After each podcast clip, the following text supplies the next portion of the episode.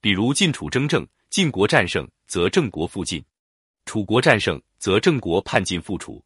大国赢了，小国再依附他，则大国更强。霸道就是这样形成的。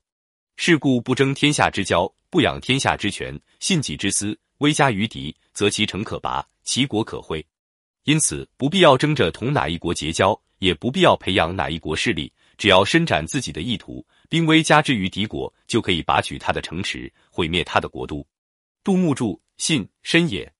言不结外援，不蓄养鸡权之计，但逞兵威，加于敌国，贵身己之私欲。若此者，则其城可拔，其国可恢。这里信通身，恢毁灭的意思。贾林注：诸侯既惧，不得负重，不敢何从？我之智谋威力有余，诸侯自归，何用养交也？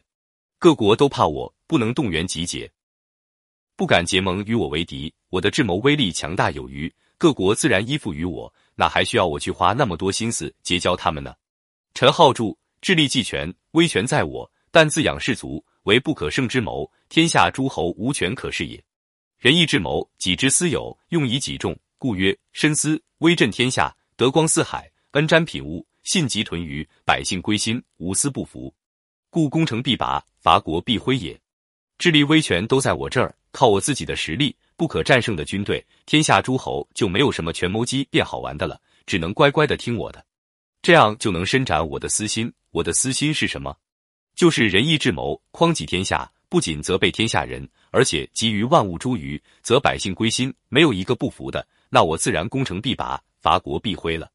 陈浩说的是王道了，不仅施于人民，而且施之于天下万物，施之于鸟兽豚鱼。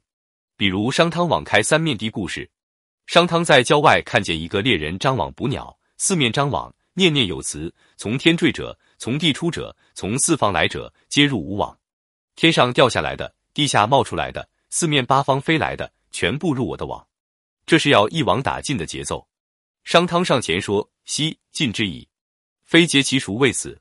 有夏桀这样的暴君，才有这样的猎人呐。”于是教他撤掉三面网，只留一面，教他一个新歌诀：西诸毛作网骨，今之人循序，欲左者左，欲右者右，欲高者高，欲下者下。无取其犯命者，翻译成现代文就是蜘蛛之网啊，只织一面吧。我也学蜘蛛，织网捕鸟哈。要左你就左，要右你就右，要高你就高，要下你就下，三面自由飞，一面是我网。非要撞上来，是你命不好。我取犯命者，与鸟您走好。这个事情传开去，其他国家人民听到了，说汤之德及禽兽矣。汤的德性已经及于禽兽了，何况人乎？于是四十国归附了他。